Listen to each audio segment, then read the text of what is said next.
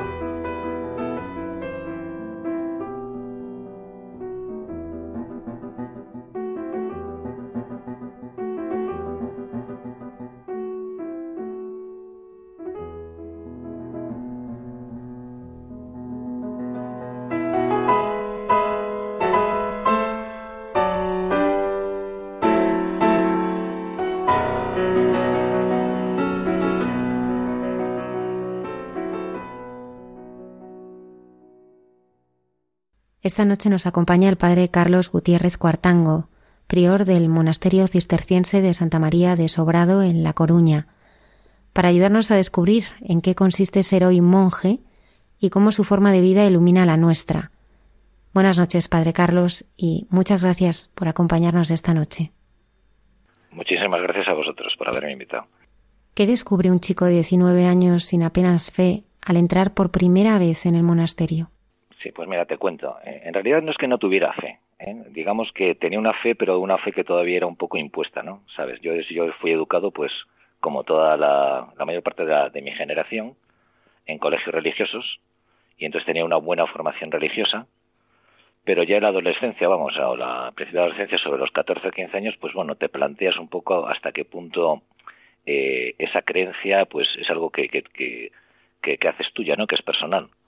Entonces yo creo que lo que me pasaba cuando yo acudí a Sobrado, a los 19 años, que fue casualmente por un programa que vi en televisión, entonces eh, conocí que en un monasterio se podía ir y se podía conocer y se podía estar de huésped. Y en esos momentos yo lo que me planteaba, estaba estudiando medicina, pues tenía como una gran crisis existencial, ¿no? Es decir, eh, un poco buscando el sentido mm, de mis búsquedas. yo era una persona muy inquieta y donde las cosas te necesitaba personalizarlas, que, me calasen dentro para hacer las mías. Entonces, eh, me acuerdo que cuando escribía el monasterio, mm, lo que escribía en la carta, que todavía la conservo, no la tengo aquí, eh, es que decía, soy un chico que tiene pelo largo, eh, no soy no soy practicante, no decía exactamente creyente, no soy practicante, pero lo que quiero aprender es a escuchar. Ese fue mi, mi, planteamiento por el que yo, digamos, así me dirigí al monasterio y así fue como me recibieron. Estuve 20 días la primera vez y mi sorpresa fue que, bueno, mm, lo que venía buscando era silencio, aprender a escuchar en un ambiente de, que, de iglesia que yo no conocía, que era un monasterio de clausura. Y para mi gran sorpresa, pues pasé 20 días que me pasé llorando todos esos 20 días, ¿no? Pero yo no, de gozo, o sea, que de repente es como si todo, todo, todo me hablase a mí, ¿no? Era como si escuchaba el Padre Nuestro, lo rezaba, era como si lo rezaba por primera vez. El Ave María, lo mismo. Los salmos, todo, la palabra de Dios, todo me hablaba como si fuera dirigido a mí, ¿no? y me acuerdo que se tiene tanta alegría que lloraba de alegría y me dedicaba a dar brazos a todo el mundo, ¿no? Así me tiré los 20 días. Entonces, y, ya en aquel momento yo quería conocer y, ahondar, ¿no? O sea, al conocer esto, realmente al personalizar, yo creo que no, es que pasase una conversión de no creyente a creyente, sino más bien de personalización, ¿no? De algo que ya conocía, que lo tenía como, como, como dentro, pero no lo tenía suficientemente, sí, asimilado, interiorizado, pero me faltaba, digamos, tener la experiencia como vital, ¿no? esta experiencia de que, de que, de que es algo tuyo, una experiencia, pues lo que me pasó, que fue una seducción, un enamoramiento, ¿no? ¿Eh? Así. Yo con esto estuve 20 días y así regresé a, mi, a Santander, yo soy de Santander, y regresé a mis estudios, porque ya el curso empezaba de medicina, pero eh, había aprendido una cosa. Primero, que, mi vida había cambiado, ¿no? En el sentido de que mm, había encontrado como respuesta a mis preguntas de qué sentido tiene la vida, todo esto. Y entonces, bueno, lo que yo siempre había mamado, pues que pues entregar tu vida a los demás y todo esto, pues volvía, digamos que a, resurgir de una manera nueva, porque siempre estuvo conmigo y con sentido, ¿no? Y entonces eh, me acuerdo que yo me movía en ambientes, pues en aquella época estábamos en la transición española, y me movía, me movía en ambientes más bien de tipo agnóstico, ateo, ¿no? Con, con gente muy inquieta, sobre todo en lo social y me acuerdo que, que, que, con toda la libertad del mundo llegué hablando de oración, ¿no? Porque la oración es del monasterio. Y yo decía, como no sabía muy bien lo que me había pasado, pues le contaba a todo el mundo, vete al monasterio porque allí vas a encontrar solución a todo, ya verás, porque yo pensé que era el lugar, ¿no? Pensé que el lugar, eh, digamos que estaba todo ahí, ¿no? Eh, cualquiera que viniese a Sobrado se iba a encontrar con lo que yo me había encontrado.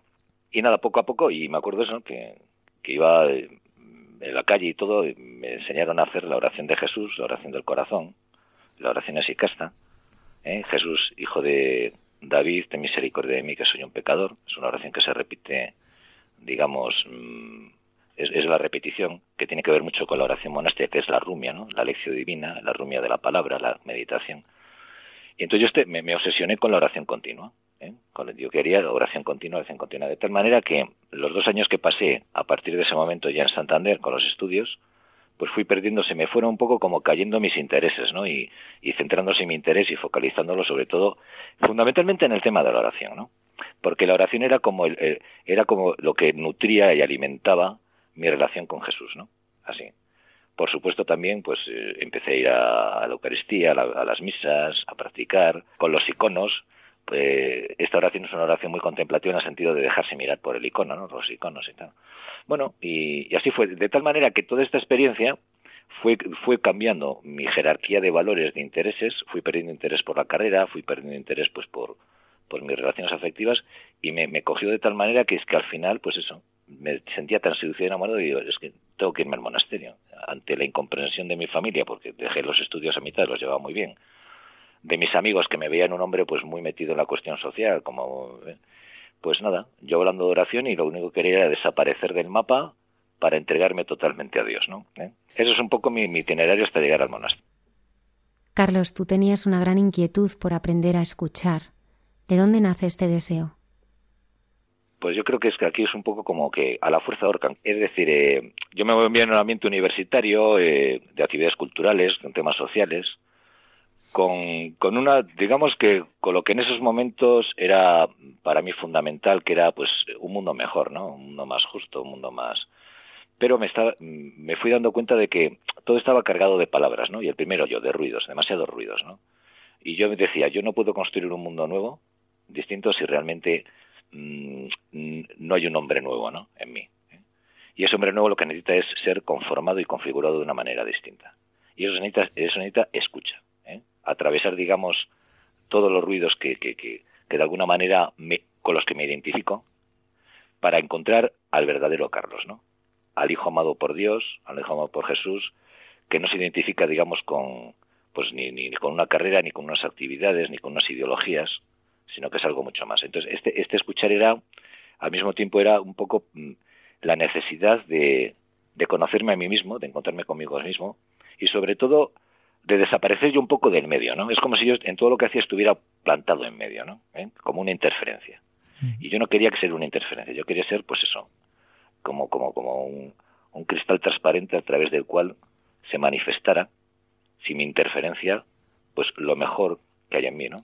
Y lo mejor que hay en mí, pues es el, el espíritu que nos habita. Yo no lo sabía llamar de esa manera, pero, pero mm, antes de entrar al monasterio, hubo dos lecturas que me impactaron mucho y que quizás dieron un poco la clave, ¿no? Una de ellas era un libro de Rabindranath Tagore que se llamaba La casa y el mundo, cuya tesis, más o menos en dos palabras, eh, es un marajá que, que tiene una mujer muy hermosa, muy bella, y invita a su casa a un amigo también muy, pues eso, mm, un hombre bastante poderoso y un gran seductor, y él intenta, pues bueno, va seduciendo, intenta seducir a la mujer del marajá, ¿no?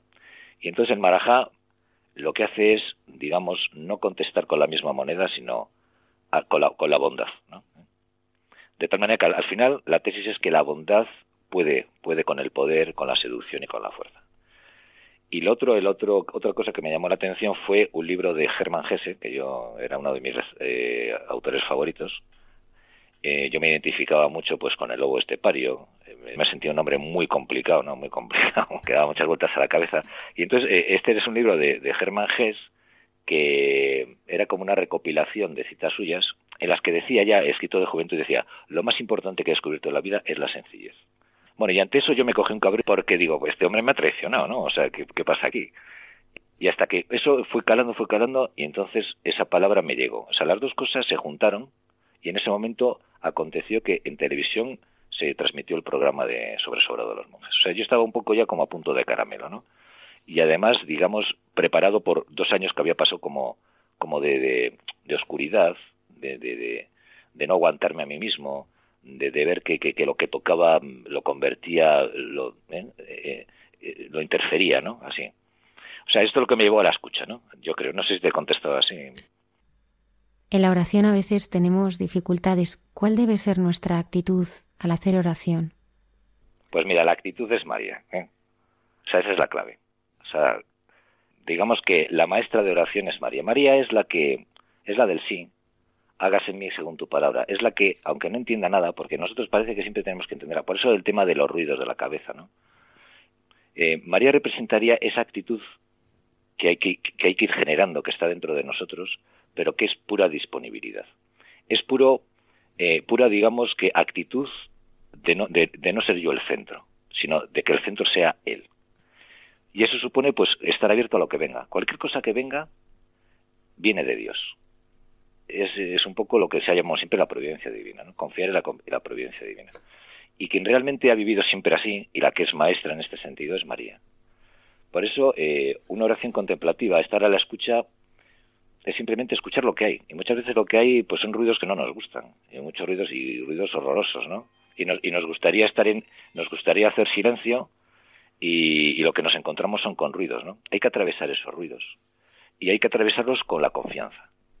Mm, nosotros decimos muy a menudo que no es lo mismo buscar los consuelos de Dios que buscar al Dios de los consuelos, ¿no? Entonces yo creo que este es, este es el gran, este es un clic que es muy importante. ¿eh? Y la oración, digamos, que te va de alguna manera pedagógicamente enseñando a descentrarte. Es decir, no traer a Dios a mi terreno, sino que yo me vaya, digamos, entrando en el terreno de Dios. No traer a Dios a mi, a mi centro, sino que poner a Dios en el centro de mi vida. ¿no? Esta es la gran pedagogía de la oración, que como tú dices, pues bueno, eh, pues cuesta a veces, cuesta y es, es, duro. Pero bueno, como, como queremos, como sabemos que cualquier persona llamada a la oración y todo lo que ocurre en la vida es porque el espíritu está siempre al principio, durante y al final, ¿no? que me lleva a la oración, que me lleva, es el Espíritu. Cuando yo tengo una inquietud de orar, no es una cosa mía. Ya tengo que reconocer que ahí la gracia está actuando. Ya el Espíritu está actuando. Y entonces, eh, digamos, ir teniendo estas cosas claras son las que, las que hacen, bueno, pues eh, digamos que no valorar o medir eh, la oración por, por los resultados que yo pienso, porque si no sigo siendo yo el que marco la cosa, ¿no? Es un poco seguir todo este tipo de cosas son como invitaciones a abandonarme, a entregarme. No entiendo, pero digo sí. No entiendo, pero digo sí. Y sigo adelante. La oración requiere silencio, pero muchas veces las preocupaciones nos lo impiden. ¿Cómo podemos gestionar esto? Sí, es una pregunta muy interesante porque oímos mucho, hay que hacer silencio, ¿no? Pero bueno, que es eso de hacer silencio. Si el, silencio, el silencio, digamos, el silencio está ahí. Pero el silencio, porque Dios es silencioso, ¿no? O sea, el silencio está ahí. Pero lo que pasa es que para llegar al silencio no me queda más remedio que atravesar los ruidos. Entonces, contestando a lo que dices, no, a la oración tengo que ir con lo que tengo, con mis preocupaciones, con mis miedos, con todo, eso es lo que hay, eso es lo que tengo que presentar, eso es lo que yo te entrego, ¿eh? lo que tengo. Esto es lo que tengo, pues es lo que te entrego. Y eso es la oración.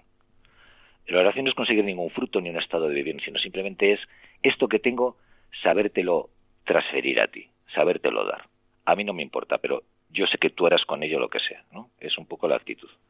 Pero sí, prepararme para la oración, quitarme preocupaciones es un poco artificial. No, voy con lo que con lo que hay. Si yo confío en que Dios me quiere y me conoce mejor que yo a mí mismo, ¿eh? pues él sabe que es lo que tengo. Y cuanto más sincero mm, me presente ante él, más al desnudo y más vulnerable, más, digamos, con el calzón quitado, pues mm, digamos que la oración es más oración. ¿eh? Así es como lo entiendo, como yo lo veo o como lo experimento. ¿no? Salomón pedía un corazón atento. ¿Cómo es el corazón del monje? El corazón de monjes, mira, es un corazón que quiere tener el corazón de Salomón, pero nosotros los monjes, o sea, eso es lo que, nos gustaría, ¿no? El fin del, monje es tener un corazón puro, ¿no? Un corazón puro es un corazón lleno de amor, es la caridad, ¿no? Y claro, tener un corazón puro y la caridad, lo primero que descubre un monje es que es un pobre pecador. O sea, fíjate que el, tema es un poco darle la vuelta a la tortilla, ¿no? La vuelta es, es decir, yo no tengo que conseguir nada. Él es, yo tengo que confiar en él que Él me llevará al puerto que tiene que llevarme porque sabe mejor que yo lo que me conviene. Y Él va a ir purificando, va a, va a ir convirtiendo mi corazón amoroso y un corazón que escucha, un corazón que sabe discernir, como decías, ¿no? Lo que, lo que pide Salomón. Pero precisamente en cuanto, en cuanto, en cuanto menos pretenda eso, más lo va a conseguir. Porque ya, ya, ya digamos que la pedagogía que está siguiendo es decir, yo no pretendo nada. Yo estoy a la escucha y, todo lo que venga sé que viene de ti, porque tú lo abarcas todo, tú lo sondeas todo, tú estás en todas partes. Entonces el corazón de un monje, pues mira, el corazón de un monje, un monje se siente como el primer pecador del mundo, ¿sabes? ¿Por qué? Porque es consciente de lo que le habita. Precisamente porque nosotros estamos, nuestra oración es una oración vigilante, de estar atentos a todas las mociones del espíritu, ¿no? De, lo que ocurren en nosotros. Lo que somos muy conscientes es que somos pecadores. Pecadores en el sentido de que mm, de esta interferencia que, hablaba al principio, ¿no? De que, de que nos ponemos, o sea, estamos puestos, nosotros somos un poco Dios cada uno para sí mismo. Entonces esta es la gran interferencia. Y el monje es muy consciente de esto, que es un pecador en este sentido. A lo que aspira que es, a que el Señor le purifique, al que, al que no sea el centro de él, sino que, que viva descentrado, desprendido de sí mismo, y en ese momento va a ser pues eso, un, un reflejo, una manifestación, un sacramento vivo, vivo, presente, del amor de Dios para sí mismo y para los demás. Vuestro monasterio está en el camino de Santiago. ¿Cómo es la acogida a los peregrinos? Yo creo que lo que encuentran todos los peregrinos en el monasterio no es un sitio donde se les adoctrina en nada, ni donde tienen que seguir ningún ideario, sino simplemente se expresa a través de una acogida. Una acogida que intentamos, como dice nuestra regla, la regla de San Benito, ver en el huésped o en el peregrino al mismo Cristo. Pero eso no es porque, porque le metas el rollo, no, porque, o porque le adoctrines, simplemente porque le acoges con cariño y, eso es lo que intentamos. O sea, intentamos ser, tener este corazón puro para ser personas misericordiosas, acogedoras, comprensivas y hacernos todo con todo, con tal de, con tal de, manifestar y expresar ese tesoro tan maravilloso que vivimos y que tenemos, ¿no? Pero quizás no, sin, tener que adoctrinar, simplemente eso. Y eso a la gente le llega. La gente al final se queda con, unos le, le llegará, pues eso, la estética de la liturgia, la acogida del monje que con el que pudo hablar, la posibilidad de que hablo con este monje.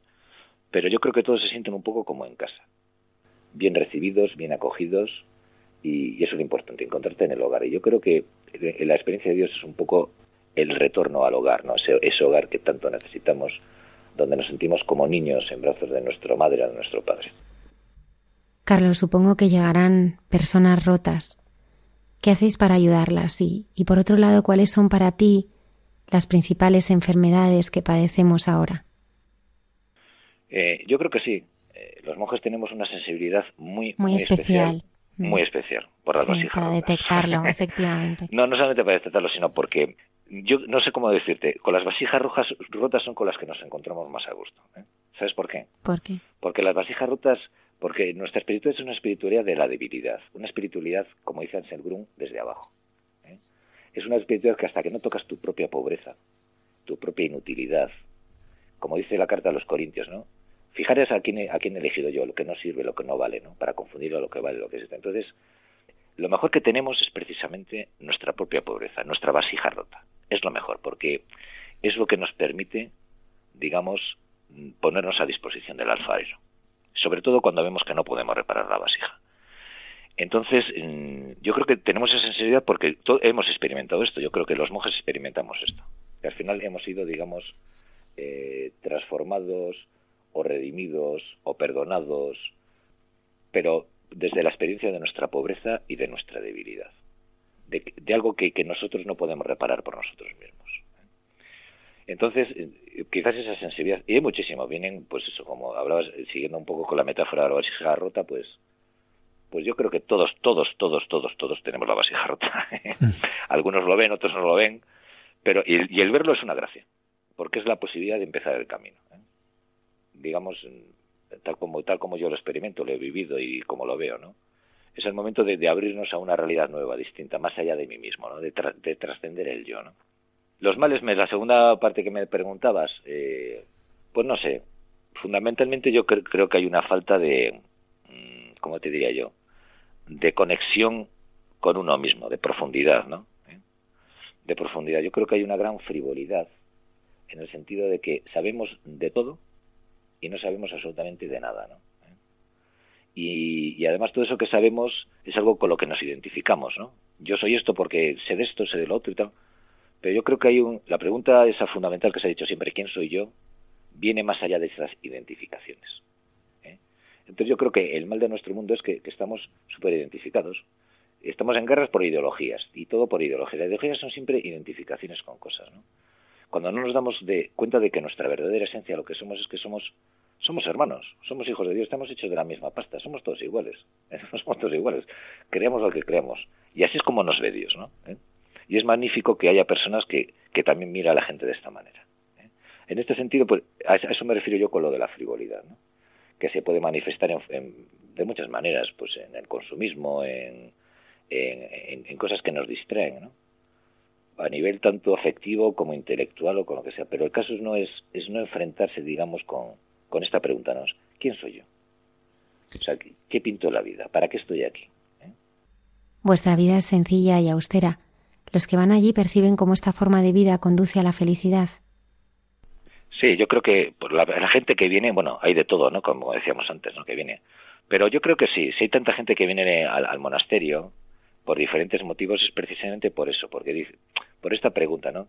Tiene que haber, eh, tiene que haber una manera de vivir que realmente eh, tenga calidad y tenga una calidad donde no dependamos de tantas cosas, donde sea posible vivir con austeridad, con sencillez, porque si no es que nos, nos complicamos mucho la vida, ¿no? Entonces la gente va buscando esto y yo creo que hay atisbos, la gente hay diversas experiencias, ¿no? Pero todo el mundo atisba esto que les gusta este tipo de vida. Además, en contacto con la naturaleza, una vida sencilla, eh, sin complicaciones.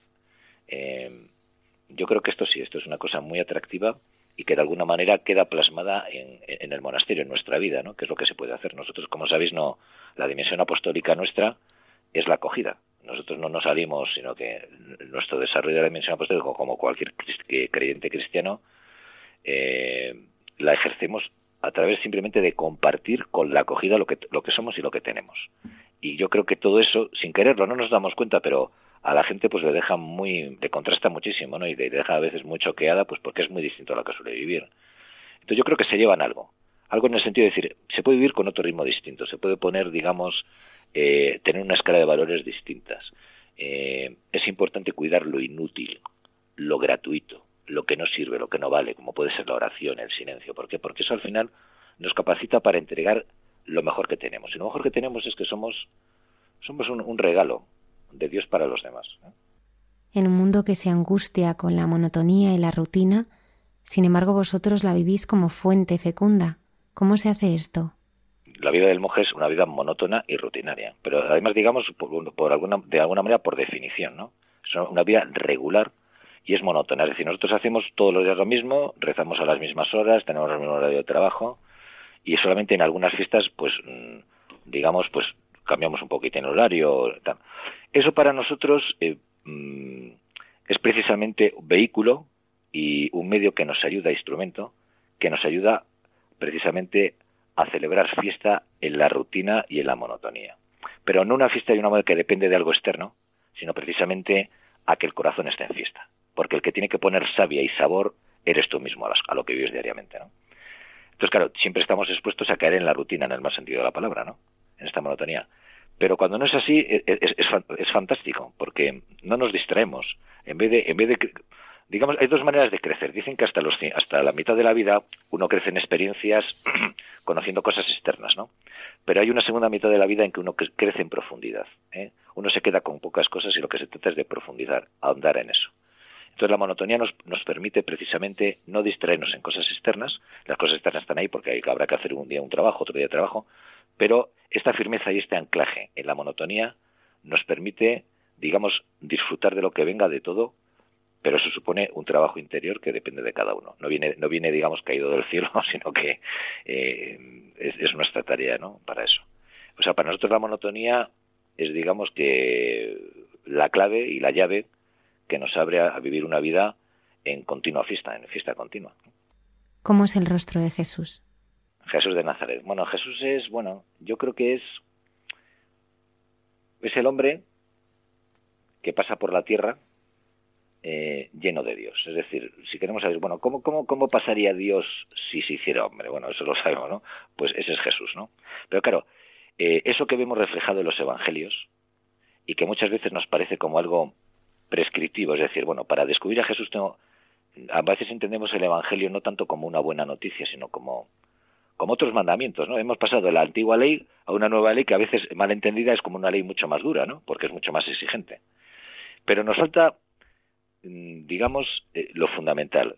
Para encontrarme, para reconocer a Jesús de Nazaret, es importante que me encuentre antes con el Cristo, con Jesús el Cristo, que habita a mí, porque el Jesús el Cristo está en mi interior, soy templo del Espíritu. Cuando me encuentro con ello y lo encuentro dentro de mi interior, eso va a ir generando en mí de alguna manera otro alter Christus. Va a tener su propia, pero digamos, va a formar parte de, ese Cristo. Y en ese momento es cuando vamos a entender realmente a Jesús de Nazaret. Y no lo vamos a entender de una manera prescriptiva, ¿eh? como, como prescripciones, sino de una manera descriptiva, es decir, una persona que realmente vive desde este Cristo interior, habitado por el Espíritu y vive conectado desde, desde Dios, su vida se va a manifestar como, como se manifestó y como vivió Jesús. Entonces, no es que si a tu enemigo, eh, si te eso que mm, perdonar a tu enemigo, porque eso es una prescripción, sino que una persona que está, de alguna manera, conoce este Cristo interior, es que no tiene enemigos. es que es algo que le, que le sale así, es algo que, que sale de dentro. Y a veces no sale, pero, pero por lo menos uno sabe que, que es así, ¿no? Por eso para mí está íntimamente unido el conocimiento de Jesús de Nazaret, que es alucinante, porque nos alucina, pero nos puede alucinar como un hombre, ¿no? ¿Eh? Pero ese hombre mm, no es un gran hombre ni es un superhombre, simplemente es que es, es el mismo Dios. ¿Eh? Y además Jesús es una persona que nunca habla de sí mismo, siempre habla del Padre, siempre ha referido al Padre, es un hombre descentrado de sí mismo. Entonces, este Jesús es, pues bueno, mm, es, es alguien en quien nos podemos reconocer todos, todos, cuando realmente descubrimos y vivimos desde este Cristo interior que nos habita cada uno. Y claro, leer el Evangelio desde ahí es, pues, es maravilloso porque es como si el Evangelio fuera la historia del libro de mi propia vida. Me revela la palabra de Dios, nosotros decimos a gracia, Dios me habla a través de su palabra, pero yo hablo también a Dios a través de su palabra. Y su palabra me está revelando mi propia palabra, quién soy yo. Luego el Evangelio Jesús de Nazaret, desde esta perspectiva, no solamente es fascinante, sino que es que es, bueno, es donde nace la fe. Es alguien que realmente te enamora, te seduce y que, bueno, por el que puedes, bueno, por, el que puedes estar uno, dos, treinta y seis y toda la vida, porque, bueno, porque forma parte de ti. ¿eh? ¿Cómo sale el Señor al encuentro en vuestra vida cotidiana?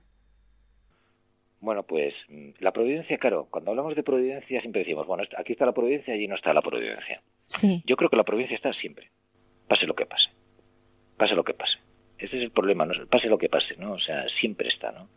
Entonces, mm, digamos que ir adquiriendo esta sensibilidad es la que, de alguna manera, nos hace vivir confiados, como hijos en, brazos de su madre o de su padre. No entiendo, porque no entendemos las cosas, ¿no? Entendemos las cosas cuando salen según nuestros criterios y nuestros eh, esquemas y nuestros caminos. Pero ya dices a ellas que mis caminos no son tus, vuestros caminos, ni mis planes los vuestros, ¿no?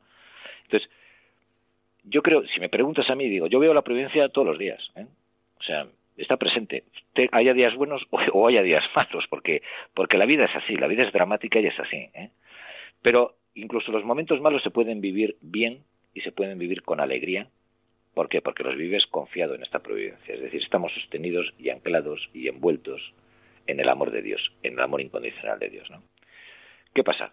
A veces esto se manifiesta, digamos, visiblemente, otras veces menos. Pero, ¿en qué se manifiesta? Yo creo se manifiesta fundamentalmente en, en que hay, eh, sobre todo en una vida comunitaria como la nuestra, que es una, es una vida comunitaria estable. Nosotros no somos una comunidad emocional que nos reunamos de vez en cuando y pasemos un fin de semana muy bien, sino que tenemos, además de, de los votos religiosos, tenemos un voto más que es el voto de estabilidad. Nosotros profesamos para ser monjes de sobrado, ¿eh? y en concreto para toda la vida, ¿no? Eso supone que nos conocemos muy bien, sabemos de qué eh, cojeamos, cuáles son nuestros defectos.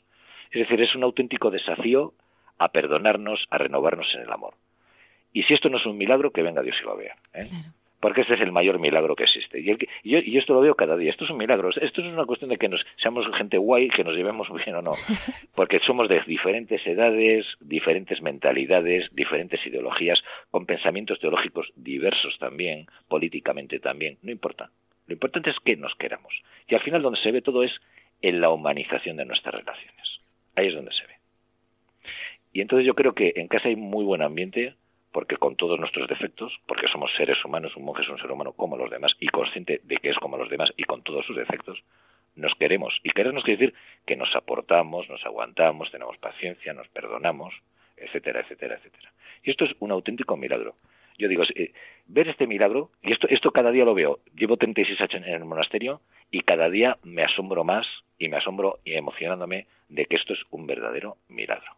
Y un milagro quiere decir que esto no es cosa nuestra, que esto es cosa de Dios, es cosa del que nos ha convocado, que es Jesús.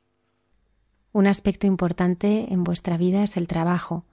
¿Cuál es y cómo vuestra forma de vivirlo nos puede inspirar a los demás? El, trabajo, bueno, eh, nosotros, digamos que nosotros recibimos a los, a los huéspedes en una, lo que es la hospedería, es un monasterio muy grande, tiene tres claustros en el primer claustro, y entonces ellos prácticamente mm, no nos ven en las horas de trabajo, nos ven en las horas de los oficios o ven a los monjes que cuyo trabajo es precisamente la acogida de los peregrinos o de los huéspedes, la portería, etcétera, ¿no? el hospedero, el alberguero, tal, el hospitalero. Pero eh, lo que sí les sorprende, una cosa que les sorprende muchísimo es que los monjes no estamos tocándonos las narices ni la barriga, ¿no? Porque muchas veces se piensa, vida contemplativa, parece que estamos todo el día ahí levitando, ¿eh? mirando al cielo y rezando. No, no. Eh, estamos trabajando y orando al mismo tiempo, lo cual es un equilibrio de la sabiduría benedictina de, San Benito. Somos cistercienses, pero pertenecemos a la gran familia benedictina. Es el hora y la hora, como muy bien has dicho. Y esto, digamos, que hace que eh, nos da un sano equilibrio físico, psíquico y espiritual. Eh, entonces, nosotros que estamos, mm, nuestra contemplación, digamos, uno de los desafíos es seguir con la contemplación y la oración mientras estamos trabajando ya en nuestras labores, ¿no? que, es donde realmente se va a verificar nuestro encuentro o nuestra relación con, Dios ahí, ¿no? Entonces, la gente que percibe de fuera, contestando, contestando en concreto a lo que me decías, primero ve que somos personas que no somos mm, unos zánganos, que no vivimos, digamos, del trabajo ajeno, sino que vivimos de nuestro trabajo. De hecho, somos mm, prácticamente nosotros hacemos todo, ¿no?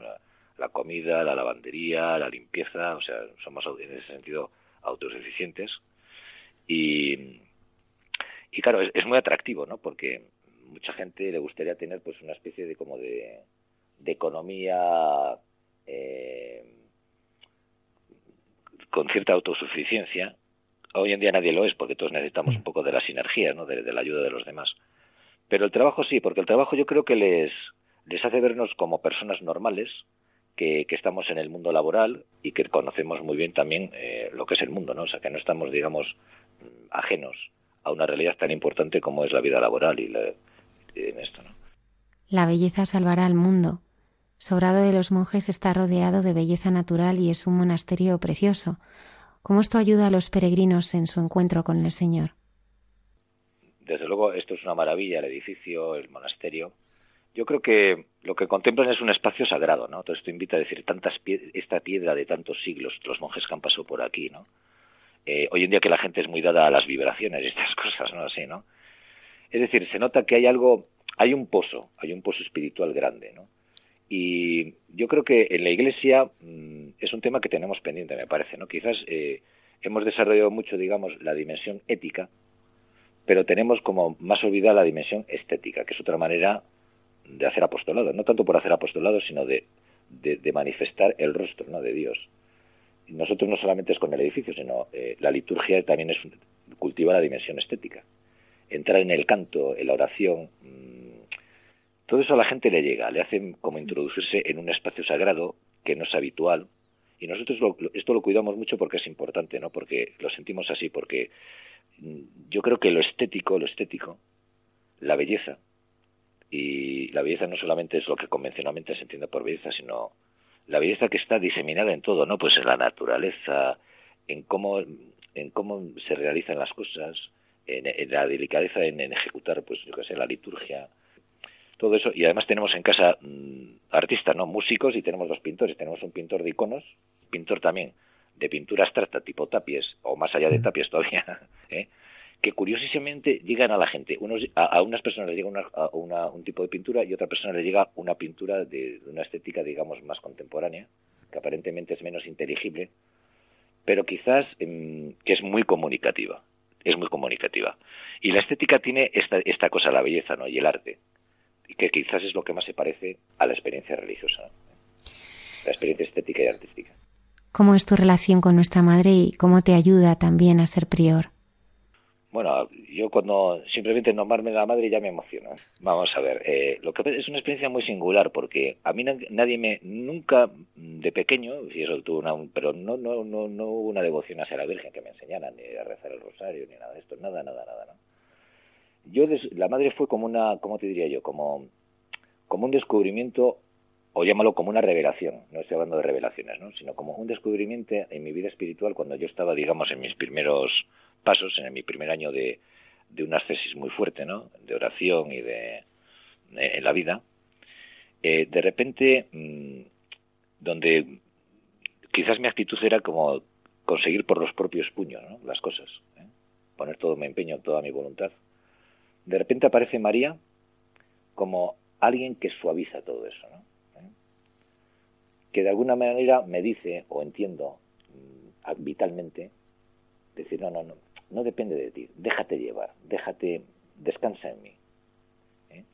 Entonces, esto me ha acompañado siempre. Yo, yo, no, puedo, yo no puedo entender a Dios ni a Jesús sin María. ¿eh? Porque María es para mí como la actitud, el lugar, la clave, la llave, que realmente siempre, siempre nos lleva a Jesús. Muéstranos el fruto bendito de tu vientre. entonces, bueno, María, yo, yo me siento siempre acompañado por ella, no, y te voy a decir una cosa, no es que no, nosotros mm, rezamos el oficio divino. El que quiere puede rezar el rosario, pero yo no soy una persona que reza el rosario. Sin embargo, María la tengo siempre, siempre está presente. no te puedo explicar cómo, pero es, como una actitud, es como la actitud de, del ¿no? El hágase. Es, como si mi vida si fuese siempre hágase. No entiendo esto, pero lo guardo en mi corazón. ¿eh? Así. Sabiendo que ella está siempre y que con ella todo va a conducir a buen puerto, ¿no? Ella es la estrella del mar que, que nos protege de todo, que está siempre ahí y que siempre, siempre nos señala a su hijo. Y claro, esto, en la labor que ahora me dices, ¿no? Como, como prior del monasterio, el Samanito dice que, que el abad sea pues eh, médico, pastor, tiene maestro, o sea, le da muchas, padre, ¿no? Muchas, muchos atributos. Me acuerdo que cuando me hicieron prior se me cayó como, como, como, como el techo encima, digo, me, me cachis la mar, no voy a poder con todo esto. Entonces, bueno, es cuando realmente tú sabes de tu fragilidad, de tu pobreza y haces tal y, pues bueno, lo pones en sus manos y, que sea lo que Dios quiera, así. ¿eh?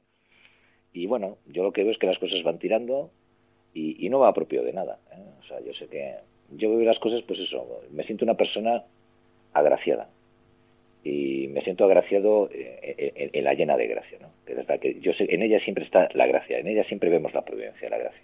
No hablo más que de María, porque es que María es que es, como si la llevase siempre dentro, es alguien que me acompaña, es como es como si estuviera, es como si fuera mi corazón. Eh, María es el corazón de todo ser humano, ¿eh?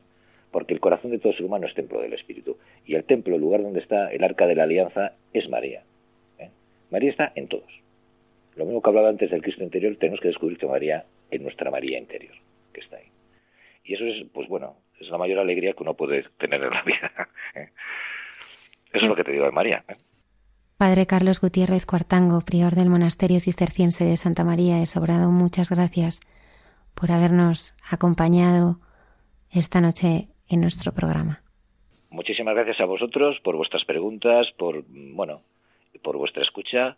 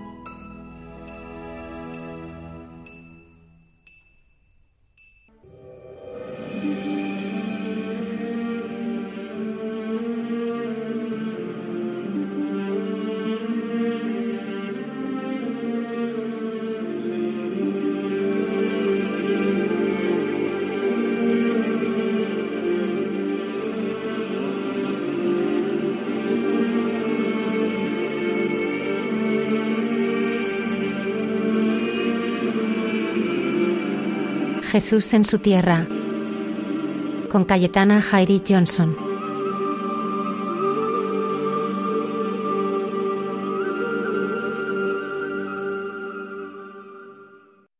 Buenas noches de paz y bien, queridos amigos de esta sección de Jesús en su tierra de Radio María. Y esta semana voy a comentaros eh, una celebración eh, chiquitilla, pero no menos importante en el calendario litúrgico judío, como es la celebración llamada de Tu Bishvat, que es el cumpleaños de los árboles en Israel. Quiero comentaros esta celebración especialmente eh, porque, como ya sabéis y os comenté la semana pasada, en estos días, eh, y a propósito también de la celebración de la Candelaria del 2 de febrero, pues hemos celebrado y festejado la presentación del bebé Jesús en el Templo de Jerusalén. Y entonces cuando yo voy al Evangelio de Lucas a leer este pasaje, este acontecimiento, pues yo voy leyendo eh, en palabras del sacerdote Simeón como cuando tiene al bebé Jesús en brazos, bendice a Dios y dice, Ahora despides, Señor, a tu siervo, conforme a tu palabra, en paz, porque han visto mis ojos tu salvación, la cual has aparejado en presencia de todos los pueblos, luz para ser revelada a él los gentiles y la gloria de tu pueblo Israel. Y José y su madre estaban maravillados de las cosas que se decían de él, y los, los bendijo Simeón, y dijo a su madre María, He aquí, este es puesto para caída y para levantamiento de muchos en Israel y para señal a la que ha sido contradicho. Precisamente este tipo de alabanza en boca de Simeón, este sacerdote levita que recoge en sus brazos al bebé Jesús, tiene mucho que ver en estas fechas con esta celebración de los árboles, del cumpleaños de los árboles en Israel, que es uno de los cuatro años nuevos que se celebran anualmente en la liturgia judía. ¿Y por qué? Ahora os voy a comentar. Eh, el concepto de cumpleaños en el judaísmo tiene varios significados y se sale de lo que eh, para nosotros significa eh, celebrar un cumpleaños. ¿no? Normalmente pues celebramos los cumpleaños asociados o relacionados a nuestro día, no fecha, hora de nacimiento. En cambio, para el antiguo Israel, y eso sirve y está vigente hasta hoy, hay diversos cumpleaños, no solamente en los individuos, en las personas, sino también en el conjunto de la creación. Y según la numerología sagrada de Israel, Israel celebra cuatro años nuevos durante el año y todos y cada uno de ellos con su prescripción litúrgica, su celebración, su rigor sacerdotal incluso, ¿no? A través de sus sabios y rabinos eh, correspondientes. Entonces, en esta celebración de Tushbat, que coincide precisamente estos días con la presentación de Jesús en el templo, hay una celebración muy especial que, que está relacionado directamente con uno de estos cumpleaños a través de la creación de Dios y en la forma de los árboles y los frutos que nos dan los árboles. Eh, es una celebración que ya está eh, documentada y atestiguada a través de la literatura bíblica de la Mishnah, que es eh, la primera colección escrita de las tradiciones orales judías y también se le suele conocer como la Torah oral. Y en tiempo de Jesús, las dos opiniones autorizadas para interpretar esta celebración del Tu Bishvat, que es el cumpleaños este de los árboles y sus frutos, tenemos la escuela de Gilel y la escuela de Shammai, dos grandes sabios, dos grandes maestros que también son referencia en la formación de Jesús de Nazaret. Y precisamente esta festividad, que se apoya en las enseñanzas de la Torah, se hacen comparaciones de lo que es el hombre justo, que en hebreo se conoce con el nombre de tzadik, con un árbol, y para ello hay una referencia directa al Deuteronomio 20:19 donde se nos dice que el hombre es como el árbol del campo y por tanto la solidez, la, firmeza con la que un árbol se eh, arraiga en la tierra también viene a ser esa representación metafórica de los hombres justos. Y en este sentido el sacerdote Simeón, cuando está teniendo a ese bebé Jesús en sus brazos, recibe directamente una revelación de lo que representa ese bebé, ese futuro eh, adulto que va a realizar un ministerio prodigioso durante tres años escasos de su vida, pero sumamente eh, relevantes y significativos. Mm, él se ve a sí mismo, ¿no? Como este árbol que sostiene a este bebé tan especial, haciendo una conexión directa con la dinastía davídica y el árbol de Jesé. Sabemos del árbol de Jesé, que además tiene numerosas representaciones iconográficas en diversas iglesias eh, cristianas eh, a lo largo y ancho del planeta, que eh, este árbol de Jesé es el que recoge eh, tradicionalmente el árbol genealógico de Jesús de Nazaret y su familia a partir de Jesé, que es el padre del rey David y es el que origina precisamente la dinastía davídica del Mesías de Israel. En el Apocalipsis de Juan, Jesús afirma, yo soy la raíz y el retoño de David. Entonces, eh, esta eh, profecía, además, que viene recogida en el eh, profeta Isaías, en el cual también podemos leer en Isaías 11, ¿no? Saldrá un vástago del trono de Jesé y un retoño de sus raíces brotará.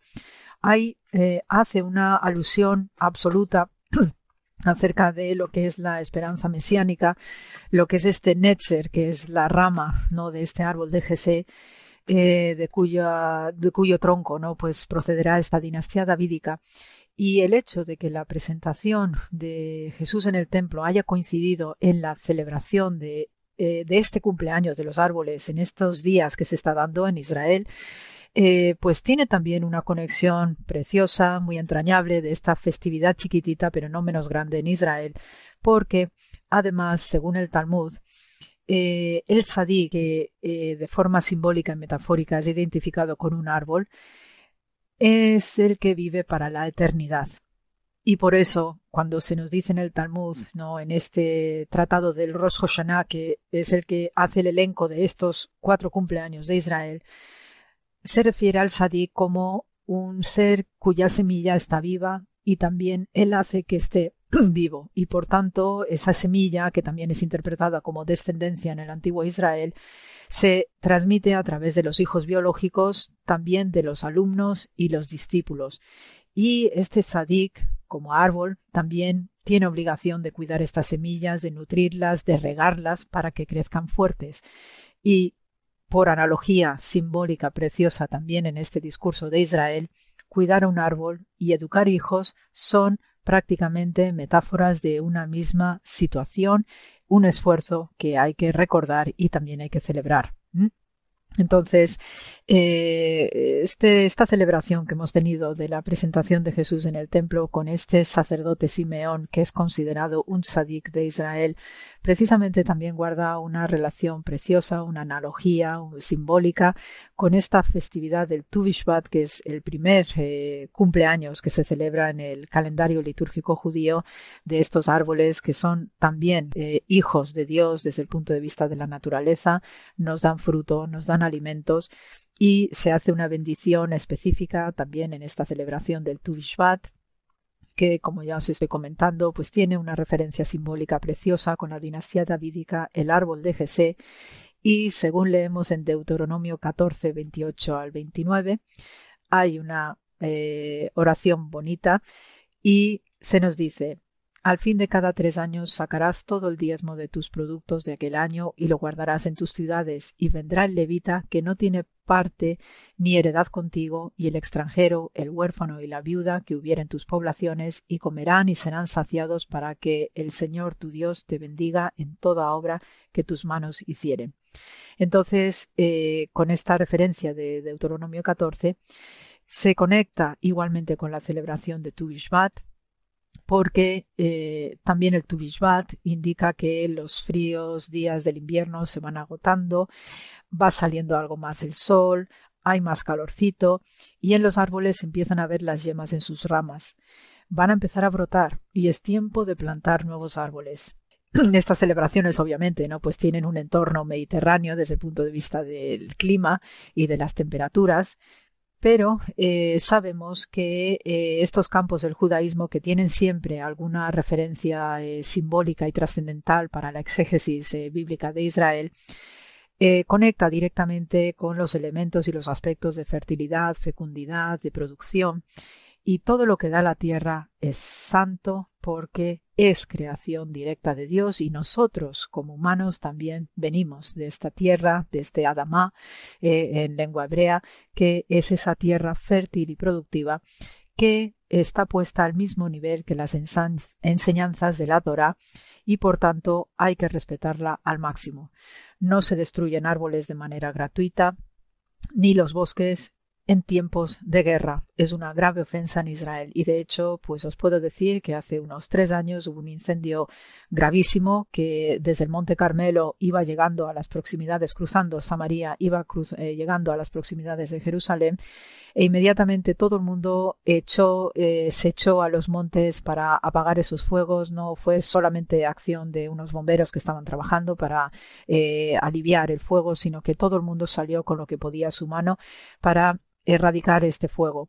Era tal la reacción que inmediatamente cuando ya todo se quedó apagadito, pues inmediatamente eh, la, la, gente ¿no? de los pueblos, de las ciudades, arrimaron fuerzas y se dedicaron a plantar todas las plantas, a repoblar con flores y todo lo que fuera posible porque tienen conciencia de que su tierra es también no solamente el lugar donde habitan y donde tienen sus casas, donde se comercia y donde se comparte un espacio urbano ¿no? y de ciudadanos, sino que también esa naturaleza es el fundamento de su sustento precisamente porque les fue entregado por Dios como tierra prometida. Entonces, eh, es una celebración muy especial. Hay alimentos específicos que también se toman. Se suelen tomar dátiles, se suelen tomar eh, eh, las uvas en todas sus dimensiones. También se toman higos, se toman frutos secos igualmente. Es una fecha de una alimentación eh, especialmente, eh, digamos, vegetariana, si queréis, y eh, se hacen bendiciones, ¿no? Como el bendito eres tú, Hashem, nuestro Dios, Rey del universo, que crea el fruto del árbol. Y después se, siguen haciendo más bendiciones a lo largo de esta celebración, como el bendito eres tú, Hashem, nuestro Dios, Rey del universo, que nos ha concedido la vida, nos ha mantenido y nos ha permitido llegar a esta ocasión. Entonces, pues es una breve explicación que quería transmitiros para el programa de, esta noche acerca de la coincidencia maravillosa de la presentación de Jesús en el templo en brazos de este sabio, este tzadik eh, Shimeón, sacerdote levita, que siguiendo el hilo simbólico de lo que representa el tzadik como árbol de Israel, entronca directamente con la tradición mesiánica del árbol de Jesé y en brazos de este sacerdote llamado Shimeón estaba precisamente esa rama mesiánica de la dinastía del rey David, ni más ni menos.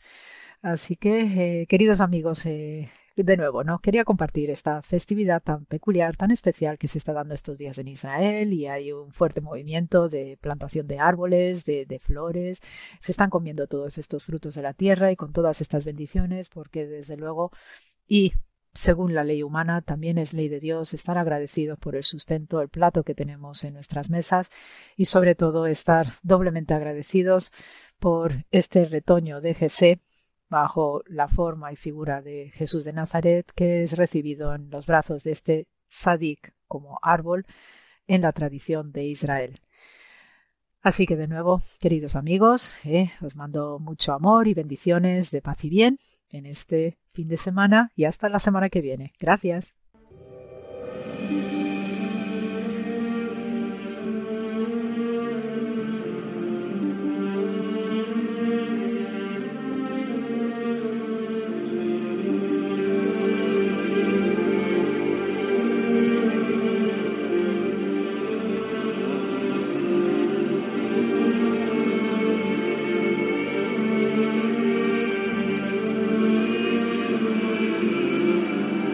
Jesús en su tierra, con Cayetana Jairi Johnson.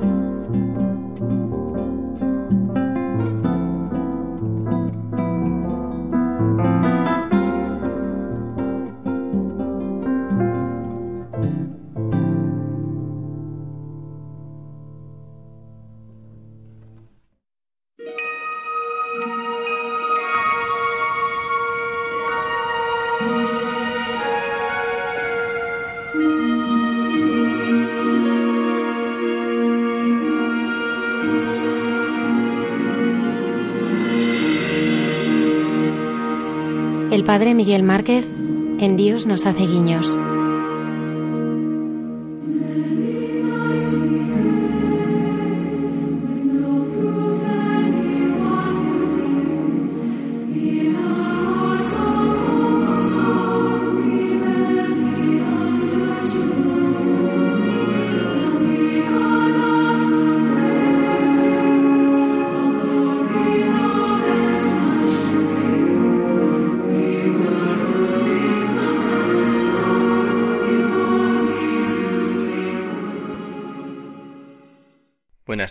Todos los que escucháis allá donde estéis en este momento, que os llegue el cariño y la cercanía. Os invito a respirar hondo, a acoger este momento como un momento de, de gracia, un momento en medio de la noche para sentirnos mutuamente arropados y, y confortados por la oración y por la mirada que se quiere centrar en aquello que ahora son dones y son regalos y es la gracia de Dios. Esta semana me ha llegado un mensaje de los infinitos mensajes que, que recibimos, que algunos son tan bonitos y tantos otros no nos es posible leerlos ni, ni casi saborearlos.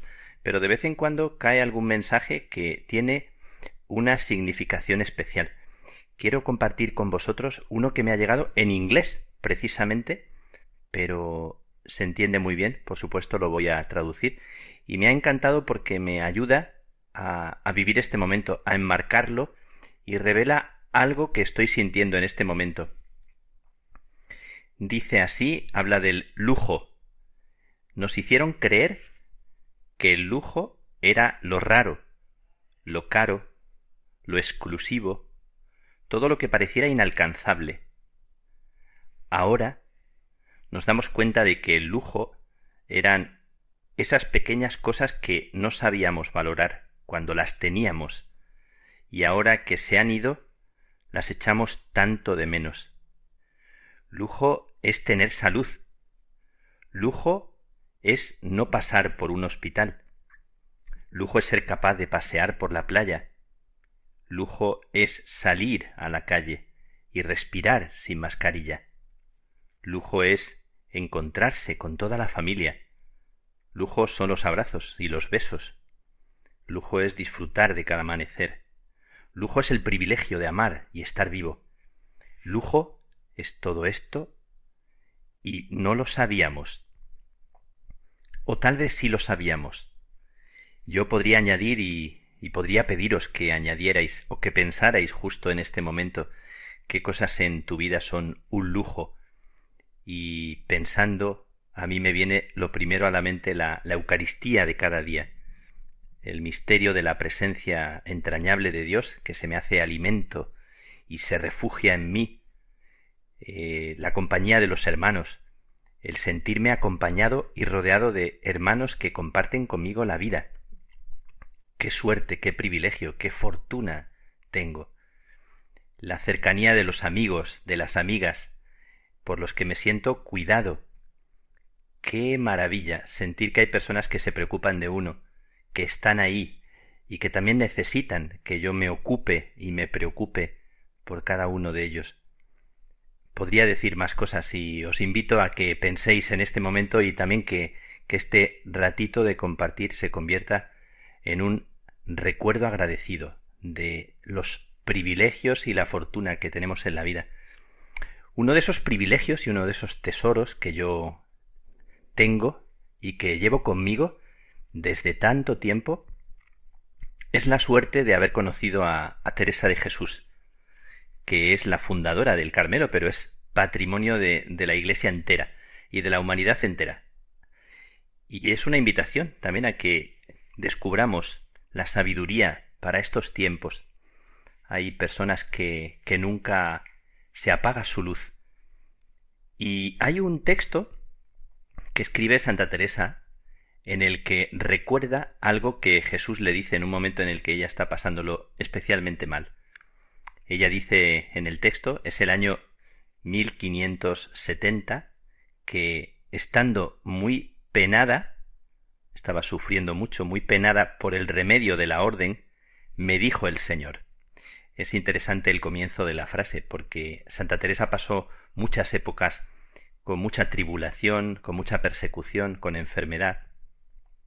Os lo he comentado varias veces que, que la historia de Teresa de Jesús está atravesada de situaciones muy muy complicadas que, que tienen tanto que ver con nuestra propia historia, para que no envidiemos en los santos lo que realmente ellos no vivieron, pensando que nadaban en consuelos, cuando en realidad lo que hicieron fue, en medio del desconsuelo, saber acercarse y dejar que el Señor se acercara a ellos. En ese texto, 1570, dice que el Señor se acercó y le dijo una frase, que os la voy a repetir en alguna ocasión más en este ratito para que se nos quede y también la podéis buscar porque es eh, de cuentas de conciencia, número 10, o de relaciones. Tiene dos maneras de nombrarse este libro de Teresa de Jesús. Y dice el texto, Jesús pronuncia, haz lo que es en ti y déjame tú a mí. Y no te inquietes por nada. Goza del bien que te ha sido dado, que es muy grande. Mi Padre se deleita contigo, y el Espíritu Santo te ama. Solamente con la primera frase ya tendríamos como un tratado o de esas frases que si las guardas en el corazón, las guardas en la memoria y dejas que sean como un eco repetido a tu corazón, a tu alma, a tu ánimo, al comienzo del día o en cualquier momento de la jornada o al atardecer mientras estás haciendo la oración, cuando no sabemos cómo hacer la oración y hay una frase que es tan significativa y que además es del Señor dicha a Santa Teresa, pero en cada época de, de la vida de una persona se puede escuchar como dicha por el Señor a ti mismo. Haz lo que es en ti y déjame tú a mí. Haz lo que es en ti. Siento que, estos días todo lo que estoy escuchando y todo lo que yo mismo vivo es como una invitación a, a hacer lo que podamos. Haz lo que puedas. Parece que la vida nos supera, que, que es una batalla tan desproporcionada con, con las fuerzas que tenemos, que nos sentimos tan pequeños, tan abrumados, tan sobrepasados cuando pensamos en las grandes injusticias, cuando pensamos en, en las grandes mentiras, cuando pensamos en, en los poderosos, o pensamos en la pandemia, o pensamos en situaciones ambientales o terremotos o cualquier situación que además se nos han hecho cercanas hace poco, o enfermedades de familiares queridos, nos sentimos tan pequeñitos que parece que lo único que, que podemos es rezar, como dentro de la impotencia. Y sin embargo, Jesús se acerca y le dice a la santa que se encuentra en un momento de, de fragilidad y le dice esta frase, haz lo que es en ti, haz lo que puedas, no pretendas lo que es imposible, como dice el Salmo tan, tan bonito, no pretendo grandezas que superan mi capacidad. A veces pretendemos cosas que, nos arrancan de nosotros mismos, de la tierra y de la raíz de lo que somos, y nos elevan a un lugar que no es nuestra posición. Haz lo que es en ti, paso a paso, no al paso del que corre, o no al paso que otros quieren de ti. No te adelantes, no adelantes el futuro, porque el futuro no existe todavía. Mastica despacio, Saborea, se nos dice tantas veces. Ayer sentía yo que se me decía también acuéstate antes, descansa más, y verás que eres más eficaz, verás que adelantas más. Lo pequeño, lo poco, es valioso. No hace falta que hagas tanto o que hagas diez. A veces basta que hagas cinco o hagas uno, pero lo hagas con el corazón. Vive más despacio Date cuenta del paso que estás dando. No caigas en la trampa de compararte, no caigas en la trampa de medirte siempre por los demás, o de sentirte mal, o celoso, o envidioso, o envidiosa. Siempre que te comparas, normalmente acabas suspenso y acabas condenándote tú mismo, tú misma. Me dijo una amiga, menos es más. Y no pedí, no me pudo decir más con menos palabras en una ocasión. Menos es más. y me dio toda una lección para lo que yo estaba viviendo en este momento. Lo poco es mucho, es verdad, y a los ojos de Dios mucho más. Y estamos en una época en la que nos toca afinar el ojo para darnos cuenta de lo pequeño, de lo poco y de lo grande en lo pequeño. Tu debilidad encierra tu mayor fuerza, si supieras descubrirla. Y tu fracaso también seguramente encierra un gran éxito y todavía no lo ves. Y todo esto no tiene nada que ver con la flojera o con la pereza. Se nos invita a poner la vida en juego, a ponerla en pie, a dar un paso más, a ser valiente con humildad. Dice Jesús a Teresa, y te dice a ti y me dice a mí, haz lo que es en ti, haz lo que puedas. Eso te pido. Y la segunda parte de la frase es preciosa para nosotros. Y déjame tú a mí. Déjame a mí. Déjame que sea protagonista de tu vida. Déjame que entre. No te encierres en tu propio agobio. No te encierres en tu propia desilusión. No te quedes en un rincón. Déjame que te acompañe en este momento tremendo, duro, difícil que estás viviendo. Quiero vivirlo contigo. ¿Te fías de mí o no te fías?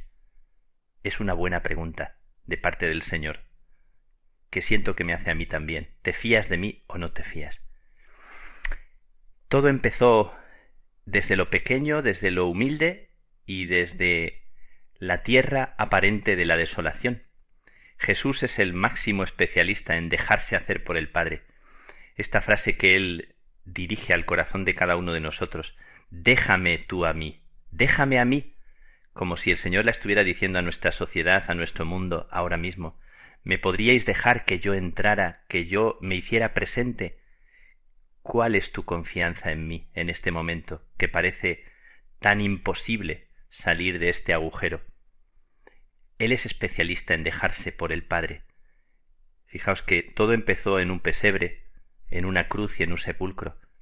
Empezó uno de los comienzos más hermosos que puede imaginarse en toda la historia de la humanidad, el comienzo más hermoso está a partir de un pesebre, de una cruz y de un sepulcro. Y también Jesús dijo, como yo digo, como tú dices, como tanta gente ahora, también Él dice, pase de mí este cáliz. ¿Por qué me has abandonado? Son palabras que Él dijo también en medio de ese proceso del abandono y de la entrega. Y también lloró impotente y se dejó hacer. También lloró. También dijo pase de mí este cáliz y por qué me has abandonado. Hoy la frase me llega como un regalo de vida a mi corazón, a mi vida. Déjame tú a mí, me dice el Señor. Me lo dice amable, con un tono de reproche que, que me despierta, que me sacude. Hay un reproche lleno de amabilidad que sacude y desencaja la vida de nuestra ceguera de no verle a Él en medio de todo lo que vivimos.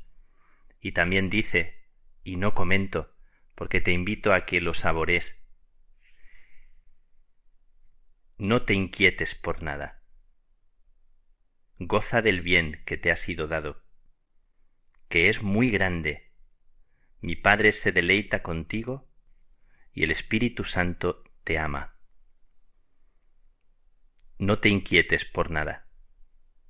Yo estoy contigo, le decía Jesús a Teresa de Jesús, y nos dice a cada uno de nosotros, goza, goza del bien que te ha sido dado, que es muy grande. Mi Padre se deleita contigo y el Espíritu Santo te ama. Estas dos últimas frases son el tratado de, de lo mejor de nuestro dogma el dogma de la Iglesia no es una teoría ni una frase que se aprende en la cabeza, sino una experiencia de vida. Es un corazón que se abre en medio de la oscuridad y de la indefensión a la confianza y al amor de Dios. Dejarte amar, creer que Él se deleita contigo, creer que el Espíritu Santo, que es la fuerza de vida que renueva la Iglesia y renueva el mundo, te ama a ti antes de merecerlo. Hoy te regalo esta palabra que para mí ha sido de tanto consuelo en este momento y en este día y por la que me siento agradecido, queriendo que sea vacuna, una vacuna eficaz para el corazón de cada ser humano. Lo sepan o no que son amados así. Que Dios te bendiga, que Dios te conceda un feliz descanso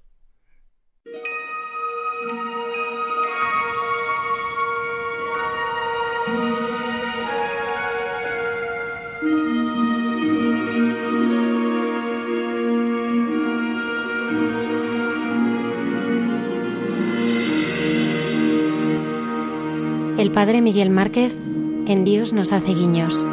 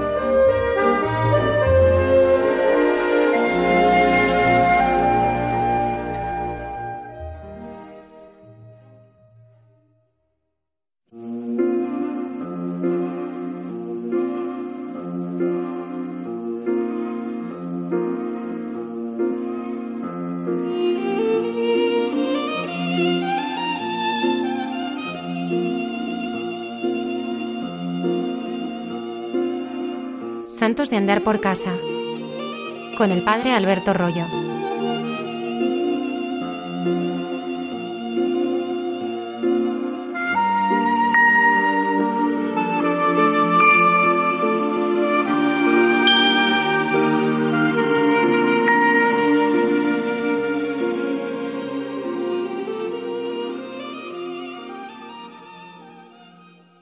Muy buenas noches a todos los oyentes de Radio María. El recorrido que estamos haciendo desde hace algunas semanas por el siglo XX para recordar a los sacerdotes santos de aquel siglo tan complejo y tan convulsionado, hoy nos va a llevar de nuevo a tierras americanas, a Estados Unidos. Y digo de nuevo porque hace poco hablábamos de un gran apóstol, el apóstol del Rosario en familia, el padre Patrick Peyton. Y hoy vamos a hablar de otro apóstol, pero un apóstol diferente, el gran apóstol de la juventud del siglo XX en Estados Unidos y el fundador de una institución muy conocida en el mundo entero, la Ciudad de los Muchachos. Una iniciativa a favor de niños pobres que incluso se inmortalizó e, y se hizo famosa en el mundo entero en 1938 por una película de Hollywood con el mismo nombre.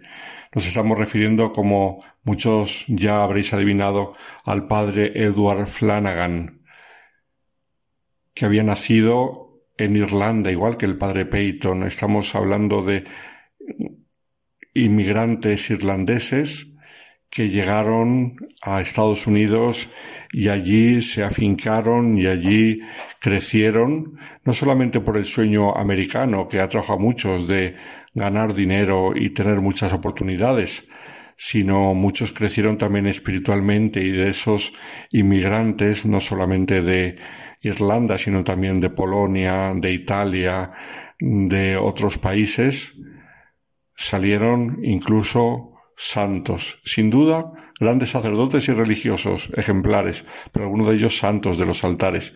Uno de estos es el padre Flanagan, que está en proceso de canonización. Había nacido en un pueblo pequeñito, en mitad de Irlanda, el 13 de julio de 1886, de un parto prematuro y se temió por su vida, pero sobrevivió aunque su salud nunca fue buena, siempre le pasó factura este nacimiento. Era el octavo hijo de una familia de once, de padres y granjeros, acostumbrados al trabajo duro y devotos católicos, típico de Irlanda de aquella época, familias numerosas, familias pues muy sencillas, pero a la vez muy devotos de una religiosidad muy profunda, cosa que por desgracia en Irlanda se ha perdido hoy en día bastante, pero que hizo mucho bien a la Iglesia no solamente allí, en Irlanda misma, sino en Estados Unidos, como es el caso del padre Flanagan, y luego misioneros irlandeses que han ido por el mundo entero, sobre todo países de lengua inglesa, pero no solamente, sino también por otros muchos lugares, los misioneros irlandeses, la bien que han hecho. Años más tarde, el padre Flanagan escribiría sobre su familia. Mi padre me contaba muchas historias que me interesaban como niño, historias de aventuras o sobre las luchas del pueblo irlandés por su independencia. De él aprendí la gran ciencia de la vida, con los ejemplos de las vidas de los santos, escritores y patriotas. Es en ese momento de mi vida cuando aprendí la regla fundamental del gran San Benito, ora et labora, todos los días rezaban el rosario en familia, como era habitual en las familias irlandesas católicas. De condición frágil, como hemos dicho, en cuanto creció un poco, su padre le encargó del cuidado del ganado de la granja, acompañándolo por los prados circundantes, lo que le dio tiempo para pensar, leer y meditar. Sobre ello escribiría más tarde, en 1942. Ese parecía ser el trabajo más adecuado para mí, que era el más delicado de la familia, y no valía para otra cosa, probablemente con menos cabeza que los otros miembros de la familia. En realidad no era cierto, porque tenía una gran capacidad para los estudios. Fue a la escuela pública de el pueblo cercano al suyo, un poco más grande, y después, a los 15 años, fue incluso a un college para hacer lo que sería nuestro bachillerato, donde se graduó con honores en 1904. Ese mismo año emigró, como hemos dicho, igual que tantos y tantos irlandeses a Estados Unidos con su hermana Nelly, estableciéndose en Omaha, en Nebraska, donde su hermano Patrick era sacerdote.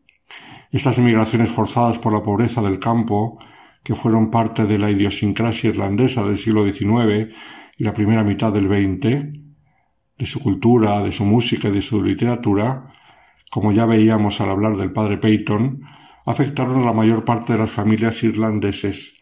Como contraposición sirvieron para llevar la fe católica a países lejanos, que hoy deben su fuerte presencia de iglesia a aquellos inmigrantes irlandeses. Esto se nota mucho en Estados Unidos, donde el catolicismo de origen irlandés, junto con el italiano y el polaco, son muy fuertes.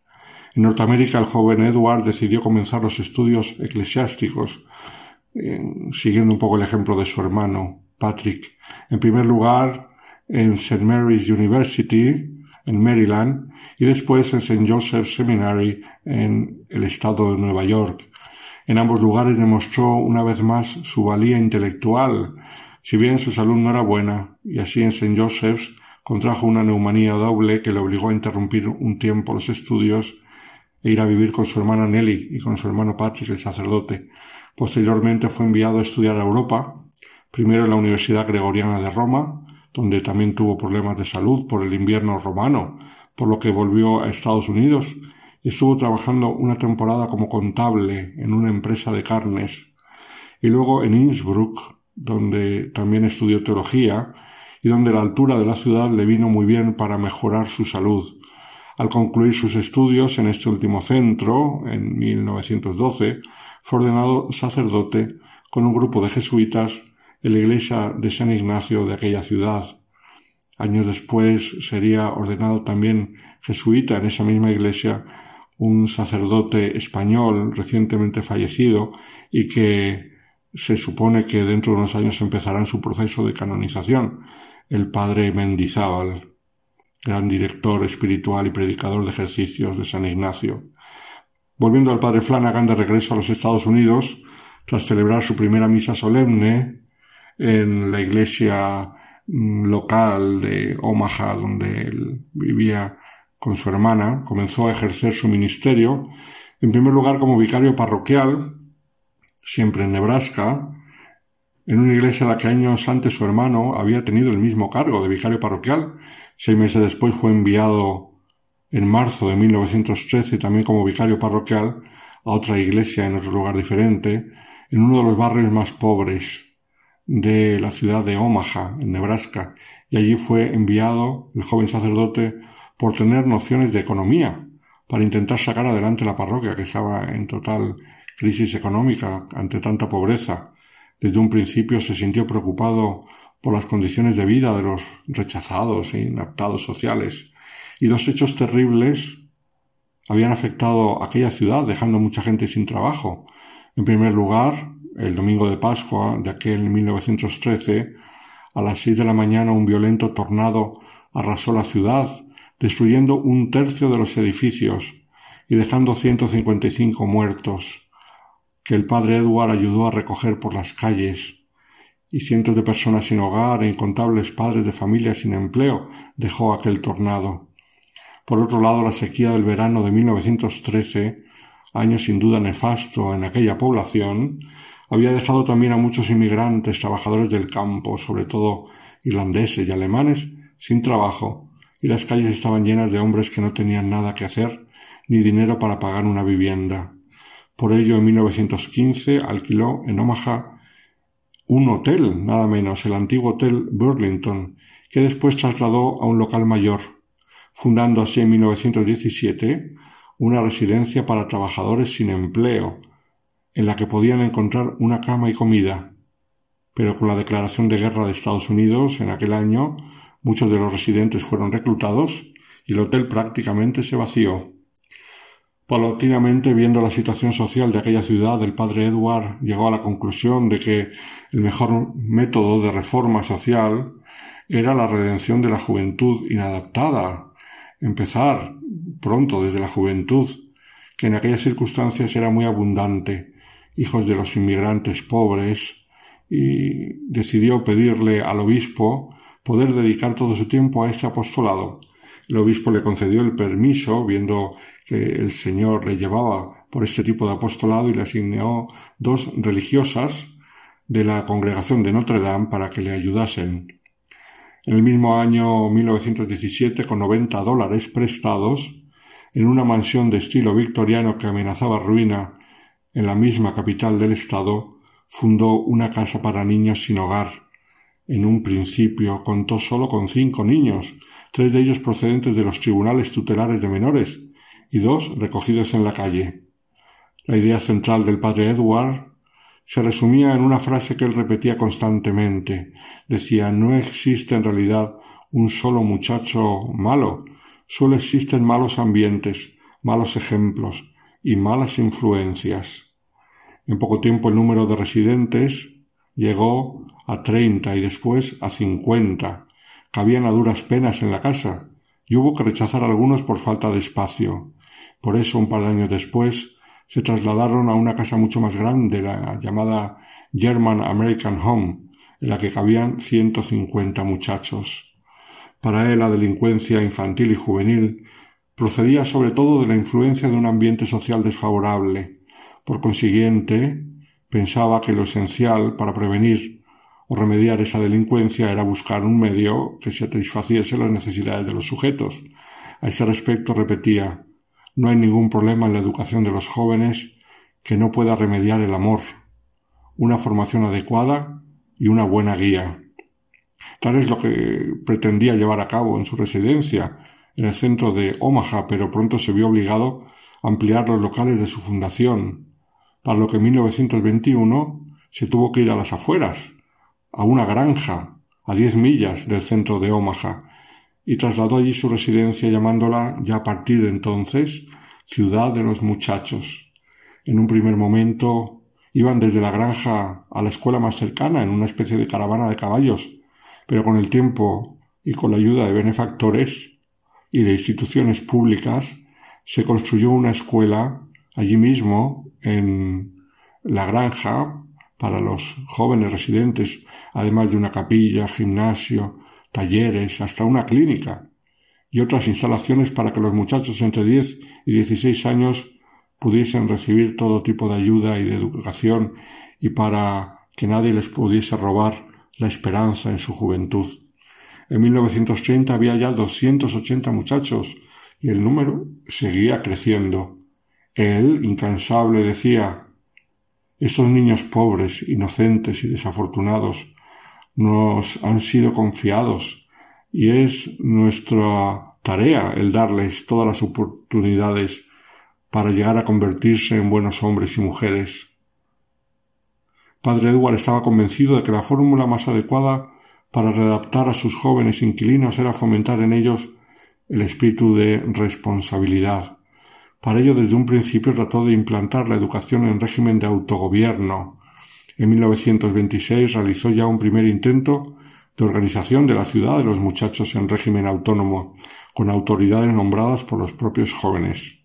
Aquel intento, sin embargo, no cuajó, hasta que en 1935 el gobierno de Estados Unidos reconoció la ciudad de los muchachos como un auténtico municipio con todos los pronunciamientos jurídicos.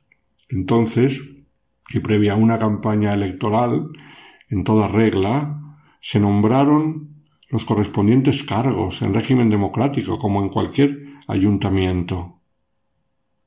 El padre Edward no quería influir en todo esto y no tuvo nada que ver en el gobierno de la ciudad llegados a este punto de autonomía, pero de lo que sí se encargó directamente hasta el final de su vida, con la ayuda de las religiosas, fue de la formación y vida espiritual de los muchachos.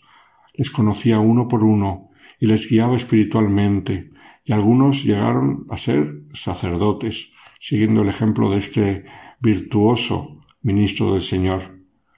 En el plan de cada día de la ciudad de los muchachos se incluía el rezo del rosario en la capilla y él inculcaba a aquellos jóvenes la oración diaria. El ejemplo lo daba él mismo, al que se podía ver en la capilla rezando cada mañana, mucho antes de empezar las actividades diarias. Una de las religiosas que colaboró con él contaba que nadie conseguía llegar a la capilla antes que él. Siempre, cuando llegaban, lo encontraban allí rezando. Los éxitos educativos logrados en la ciudad de los muchachos fueron enormes. Un gran número de jóvenes educados en ella pasaron a ocupar más tarde puestos honorables de la sociedad norteamericana. En 1938, la ciudad de los muchachos se hizo mundialmente famosa, como hemos dicho al principio, a través de la película del mismo título, que en español se tradujo por Forja de Hombres, interpretada por Spencer Tracy, que encarnó al fundador, y el actor Mickey Rooney, que interpretaba a uno de los residentes. El primero consiguió un Oscar por esta película, y todo su discurso al recibirlo trató sobre el padre Edward. La Academia de Cine de Hollywood decidió hacer una copia de la estatuilla conseguida por Spencer Tracy y se la mandaron al sacerdote. En ella el actor quiso poner la siguiente inscripción al padre Flanagan, cuya gran humanidad, amable sencillez y valentía fueron suficientemente fuertes para brillar a través de mi modesto esfuerzo. Algunas escenas de la película se rodaron en la misma ciudad de los muchachos, y el mismo fundador revisó el guion antes de la filmación. A causa del éxito obtenido, en 1941 se estrenó la segunda parte de la película. El padre Edward se convirtió en una de las figuras más prestigiosas en los Estados Unidos en el campo de la educación de los jóvenes y la prevención de la criminalidad juvenil, lo que le llevó a dar conferencias y debates por todo el país y recibir innumerables premios. Pero según los que atestiguan lo que, los que le conocieron, siguió siendo un sacerdote sencillo, sin pretensiones, al que los honores dejaban indiferente. En muchas ocasiones el gobierno del país acudió a él para resolver casos difíciles, incluso a nivel internacional. Visitó 31 de los Estados Unidos y otros países e inspiró instituciones similares a la suya. Se calcula que directamente ayudó a más de 6.000 jóvenes durante su vida y que colaboró con 89 proyectos distintos en distintos lugares.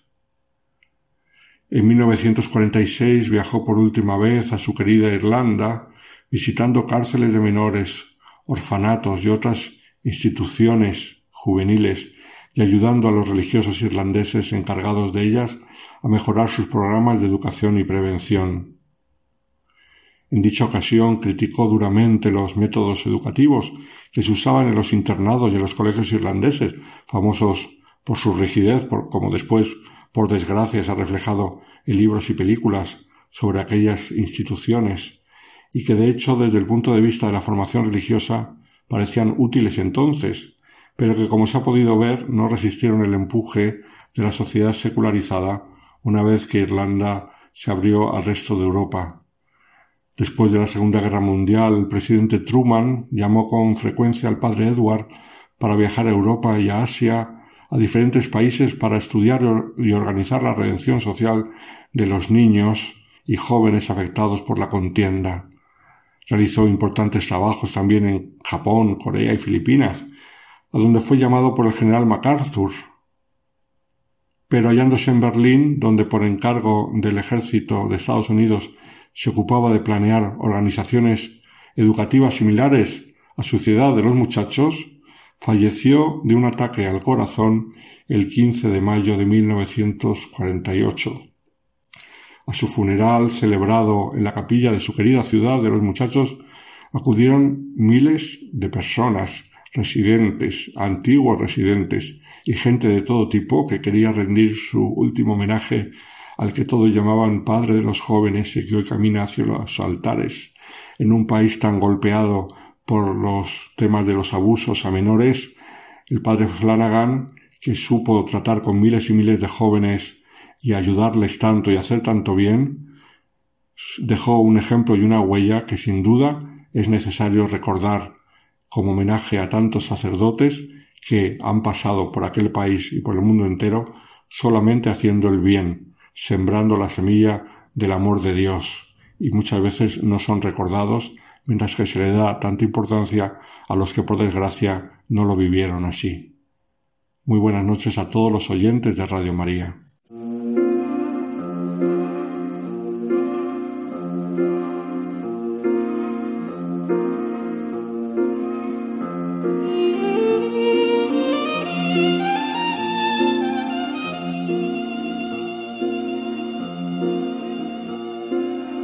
Santos de andar por casa con el padre Alberto Rollo.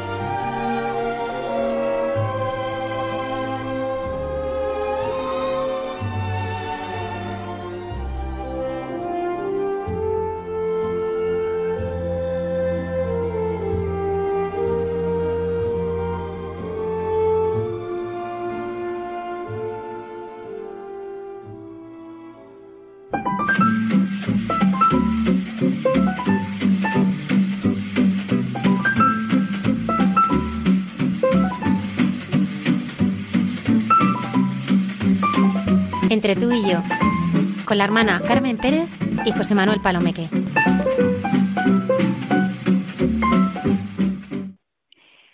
Buenas noches.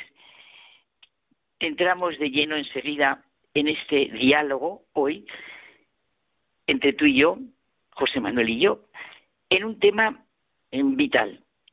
y que José Manuel y yo hemos comentado pensando que sí, verdaderamente requeriría mucho tiempo, pero nos hemos centrado mucho y nos vamos a centrar mucho. La Iglesia no es un cuerpo en conflicto, tradición y progreso, de ninguna manera. Es precisamente en la Iglesia de Cristo donde se ve la riqueza y la plenitud de la tradición y lo mismo la apertura de lo que supone el progreso, esa plenitud de la, de la humanización del ser humano y de todo lo que lleva. Ya hace tiempo, en un discurso, el Papa Francisco, a la Asamblea Plenaria del Pontificio Consejo de la Cultura, dijo que la verdadera medida del progreso es aquella que mira al bien de todo el hombre, al bien de todo el hombre, lo que implica un sentido de trascendencia. Yo siempre siento esa expresión de Dostoyevsky en los hermanos Karamazov. Si Dios no existe, todo es posible. Vamos, todo está permitido. Es tal la falta de sentido de la vida, de la economía, de la política que vivimos, que todo está afectado por desviaciones y problemas dramáticos, que ya nos lo decía Benedicto XVI. Por eso es tan importante hoy la Iglesia. La Iglesia, que repetimos, no es un cuerpo en conflicto entre tradición y progreso. Si hay conflicto, lo es, entre ganadores y perdedores, como dice el Papa Francisco. hay sobre esto un artículo muy breve en, en Alfa y Omega de José Luis Restán, en que toca este punto de manera serena y clara. Dice que activar los conflictos no tiene nada de eclesial, aunque unos y otros lo hagan en el sacrosanto nombre de la reforma. Mm. Por eso, Benedicto XVI insiste que la tradición es el río vivo en el que los orígenes están siempre presentes, que nos llevan al puerto de la eternidad. Hay cosas que cambiar para poder ser fieles al origen, pero ese cambio no viene de nuestras luchas, sino de dejarnos guiar por el Espíritu Santo hacia la plenitud. La palabra tradición deriva del verbo latino tradere, entregar. Es precioso el significado de la palabra entregar. Se usa en un sentido activo, vivo, para designar el hecho de la transmisión histórica de doctrinas, instituciones, también, pero bueno, derivado de este mismo dinamismo, en sentido pasivo son los usos, las costumbres, o también las mismas doctrinas o instituciones que han sido transmitidas. Sí, la tradición es un hecho humano universal, está ligado a nuestro ser más íntimo, sociabilidad, historicidad, educabilidad, etcétera, vamos. Desde esta perspectiva amplia, la tradición puede ser definida como eh, la transmisión del acervo cultural de un pueblo, de una civilización, en virtud del cual el pasado revierte sobre el presente vivificándolo y siendo continuado por él. La fuerza y, dinamismo de la tradición es clara. El progreso humano, la civilización y la ciencia serían imposibles sin este transmitirse los conocimientos, las actitudes de generación en generación. Esto, con esto, que estuviéramos comentándolo toda la noche, es innegable que como todo lo humano, con lo conciso y concreto que tú le has dicho, está expuesta la tradición a riesgos y deformaciones. Pero es absurda la actitud negativa frente a la tradición y mucho menos identificarla con añoranza de lo pasado, oponiéndola, por tanto, al progreso.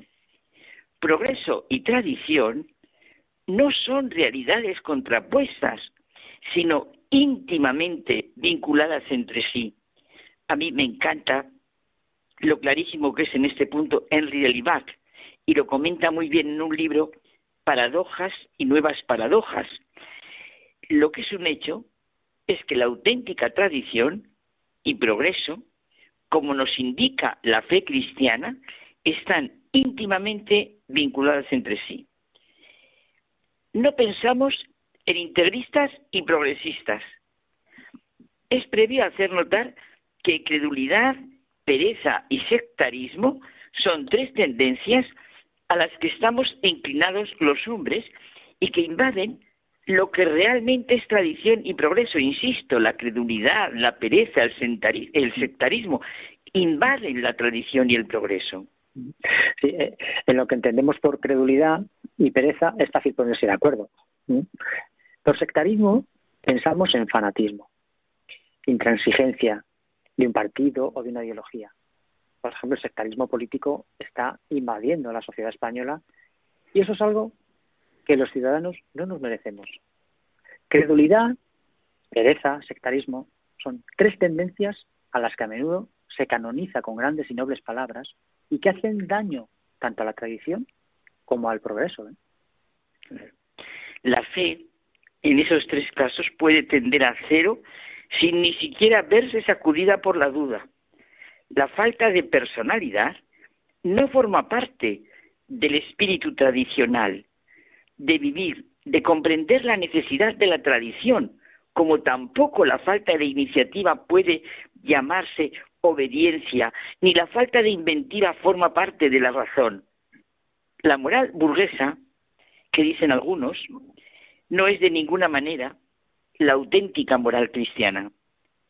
Al creyente auténtico no le basta una tradición conformista, porque le falta el dinamismo que comporta en su esencia la sana tradición.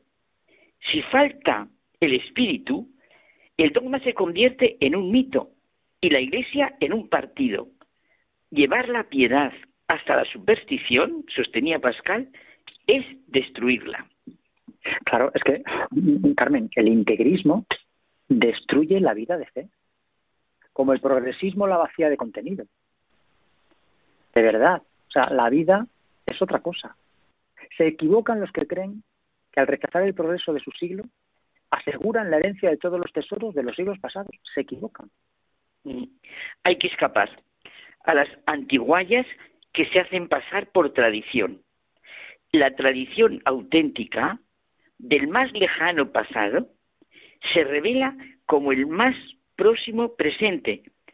O nos podemos decir a lo que se llama una religión tradicional para camuflar justificaciones o motivos internos que llevan a unos a una forma de credulidad y a otros a un escepticismo. En esta alianza extraña, extraña, extrañísima entre credulidad y escepticismo, no se sabe qué mitad manipula la otra, enarbolándola sospechosamente contra toda fe viva y reflexiva.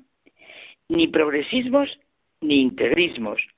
Los progresismos de toda ralea, de toda, pues les dan a los hombres piedras en vez de pan. Transforman en piedras arrojadizas el pan verdadero que hay que distribuir. Los progresismos son efímeros, pero la tradición es viva, como dice Enrique Nada se conserva intacto sin esfuerzo. La repetición de fórmulas no asegura la transmisión del pensamiento. Es que es muy importante esto que estás diciendo, porque no se puede confiar un tesoro doctrinal a la memoria. Es necesario que la inteligencia participe en su conservación, haciéndolo constantemente vida, reinventándolo constantemente. Esta es la gran realidad del que vive la verdad y siempre ve lo nuevo de ella. Claro, para que el río de la tradición llegue hasta nosotros, hay que dragar constantemente su lecho. No hay progreso sin tradición, ni auténtica tradición que no sirva al progreso. Una y otra vez, tradición y progreso no se oponen, sino que se complementan. La tradición, como decíamos, es una realidad viva, incluye por tanto en sí misma el principio del desarrollo y del progreso. Esa es la grandeza de la fe, la juventud de lo eterno, que hace el verdadero desarrollo y progreso de la persona y de toda la sociedad, ¿eh? con todo lo que implica. no somos capaces de imaginarnos el cosmos sin unos ojos que lo miran, lo saben, lo conocen, lo nombran, lo describen, lo convierten en leyes, en teorías científicas, sin una inteligencia que lo interpreta, sin poetas que lo cantan, sin pintores que lo pintan, sin músicas que lo sienten, sin hombres que lo gozan y descubren. Fíjate, Carmen, que ocurre algo espectacular. Es que viene el hombre y se desencadena toda esa gran realidad que hoy llamamos historia. Esa historia que enlaza el momento vivido, pasajero y efímero, con el sentido eterno y último del cosmos. Esa manera de entender la historia es la auténtica manera de entender la historia. Ojalá la vieran así en, en todos los, eh, los, estudiantes, tanto en, en los centros de pequeños como los de mayores. Tradición y progreso. Mira, había un profesor en la Universidad de Barcelona que es conocidísimo, se puede encontrar, vamos, en Internet, es una eminencia, José María Valverde. Mira, tradujo varios libros de Romano Guardini, que nos decía a todos los alumnos que pasábamos por él, señores, estudien historia, en ese sentido que venimos diciendo. Sientan la historia desde el punto de vista que quieran, incluso desde la tontería humana, pero estudien historia y siéntanla. Ese sentir el significado del momento, del instante, de la hora, que vivimos con relación al todo. El hombre siempre ha vivido la urgencia de interrogarse y de no dejar sin respuesta la pregunta sobre el fin último de nuestro caminar aquí y ahora. Y así surgen las religiones como el intento de construcción teórica, ética y ritual del modo con que el hombre imagina la relación con su destino. Chesterton dice que se trata de la rotunda afirmación de que el misterioso creador del mundo, el creador que hizo al hombre a su imagen y semejanza, lo ha visitado en persona de que justo en la plenitud de los tiempos caminó por la tierra, fíjate, caminó por la tierra, alguien que afirmó, yo soy ese misterio, yo soy tu destino, llegó en un momento predeterminado, un momento en el tiempo y del tiempo, un momento no fuera del tiempo, sino en el tiempo, en lo que llamamos historia. Nos enseña la verdad y el camino, la vida, que es el mismo. Pues dime algo final que te parezca de lo que hemos dicho, José Manuel. Pues no nos da tiempo, porque ya hemos dicho mucho y nos van a echar. Ya sabes que como nos pasemos de tiempo nos echan. Bueno, pues pero sentimos que la Iglesia no es un cuerpo en conflicto. No, y que la tradición y el progreso están íntimamente unidas. Es como si fuese familia. Eso es, es la riqueza una de la otra. No se puede dar una sin la otra, sin esa verdadera riqueza. Pues lo dejamos, José Manuel. Hasta la semana que viene. Buenas noches.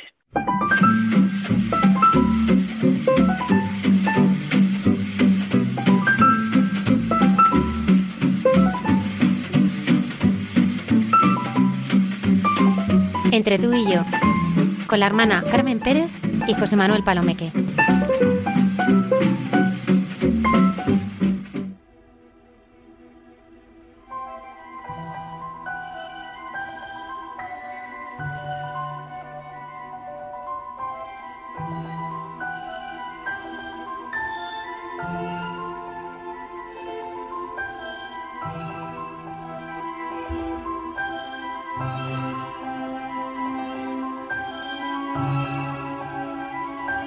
Nos despedimos hasta el próximo programa. Muchas gracias por habernos acompañado. Nos encontraremos de nuevo el próximo viernes en el programa Hay mucha gente buena. Gracias por estar ahí.